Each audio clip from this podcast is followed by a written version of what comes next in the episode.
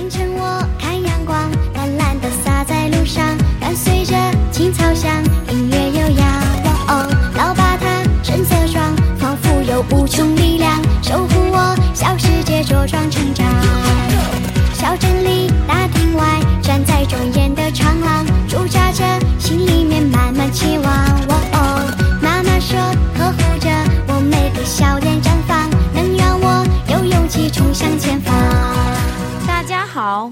收听河南贝贝教育儿童电台，我是今天的主播飘飘老师。大家好，我是来自贝贝卓越城幼儿园海洋班的小朋友李明轩。大家好，我是来自贝贝卓越城幼儿园海洋班的杨逸轩。杨逸轩，你上周请假是怎么回事？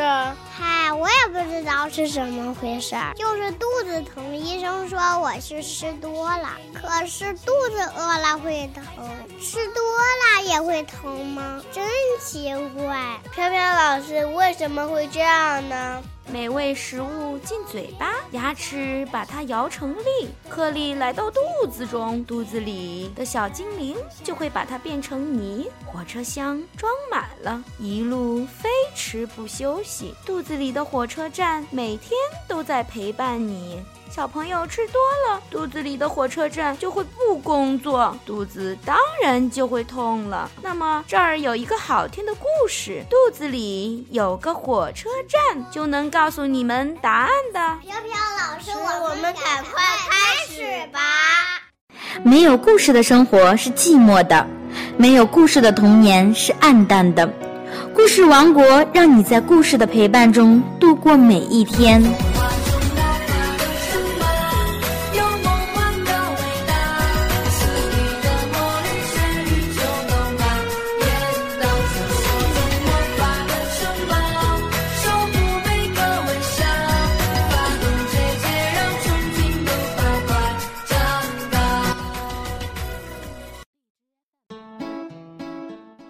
这个小姑娘叫茱莉亚，她刚刚从幼儿园出来，走在回家的路上，突然，茱莉亚听到了一阵咕噜噜的声音。这个声音是从她肚子里发出来的。茱莉亚不知道，她的肚子里有一个火车站，肚子精灵们就住在这里。他们的工作是把食物弄成泥。这会儿，小精灵们都懒洋洋地躺着，因为大家无事可做。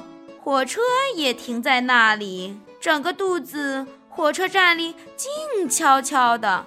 突然，那奇怪的声音又响了起来。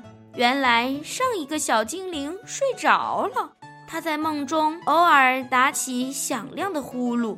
这就是茱莉亚听到了咕噜噜的声音。茱莉亚终于到家了，一顿美味的午餐正摆在桌子上。她开始狼吞虎咽地吃起来。很快，一大团面条通过食道掉进了肚子火车站里。小精灵们立刻醒了，从各自的洞穴里爬出来，准备开始工作。他们都是一些非常勤劳的小家伙，可是这一次的情况让他们吓了一跳。又粗又长的面条落下来，把他们缠住了；整片的生菜叶飘下来，像床单一样把他们裹住了。大肉块沉甸甸的，像石头一样四处乱滚，火车站里乱作一团。小精灵们都生气地大叫起来：“这个茱莉亚根本都没有好好嚼嘛，总是什么都靠我们。这些食物太大了，我们该怎么办？”尽管生气，小精灵们还是开始工作了。不然还能怎么办？火车必须准时出发。但是要把这么一大堆食物弄碎，要花很多很多时间和力气，因此工作进展得很慢。食物越来越多，堆得像小山一样高。这时出事儿了，什么事儿？一大块东西不偏不倚地砸到了一个小精灵的脑袋上，他立刻晕了过去。在幻觉中，他成了一名导游，带着游客在肚子火车站里参观。小精灵告诉游客们：“如果所有事物都被嚼得很碎，那落下来的就会是小段面条、小片菜叶、小块苹果和小肉丁。即使它们掉在哪个小精灵的头上，也不会把它弄疼。”我们会很快地把食物装进火车车厢，还会在里面加入很多液体。这些液体对消化非常重要。最后，我们会把液体和食物搅在一起，让它们变成泥。这个过程对我们来说特别有趣。一切都准备好，火车就可以出发了。小精灵司机会跳到火车头上，激动地等着门卫打开大门。这扇大门是通往小肠的入口。小肠是一条很长、很窄，而且非常昏暗的隧道，里面的弯道还特别多。隧道的四壁上有不少管子，它们会伸进车厢，从里面装的泥中吸取营养。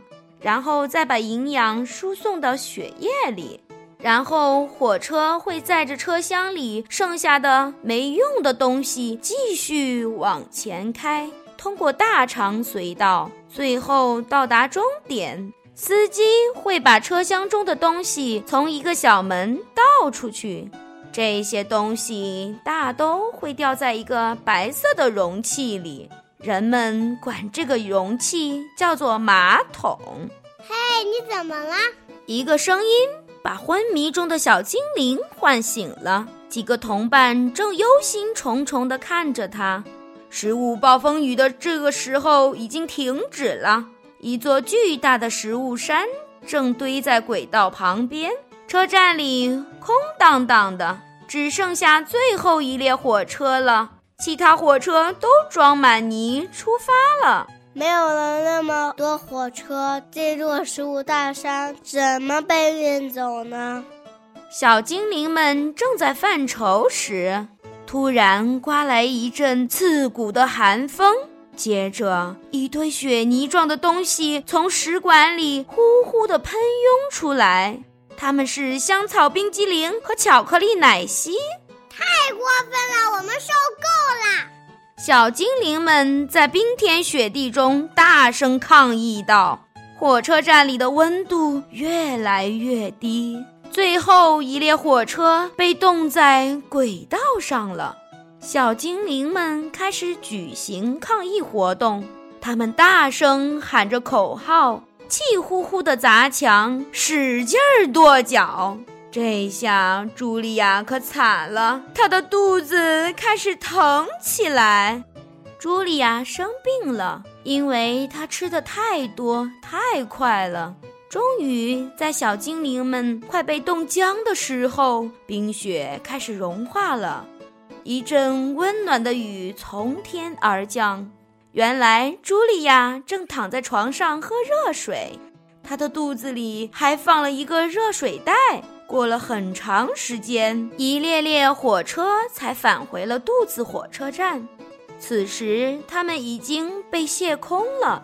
小精灵们把剩下的食物装进车厢，大山慢慢的消失了。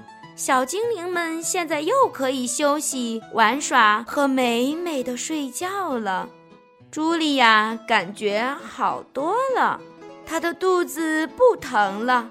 高兴地翻了许多跟头，肚子火车站里的小精灵们觉得好像坐上了过山车，他们已经分不清哪是上哪是下了。这个故事真是太惊奇了！肚子里的小精灵们好忙碌啊，都是这个朱莉亚吃东西狼吞虎咽的，还吃这么多凉东西。看来我们以后吃饭一定要细嚼慢咽呀，可不能吃那些凉东西，这样肚子就不会疼，小精灵们也不会这么累了。是啊，这里是河南贝贝教育儿童电台，我是今天的主播飘飘老师，我是今天的小主播李明轩，我是今天的小主播杨逸轩。分享故事，分享快乐，请关注河南贝贝教育儿童电台，我们下次再见。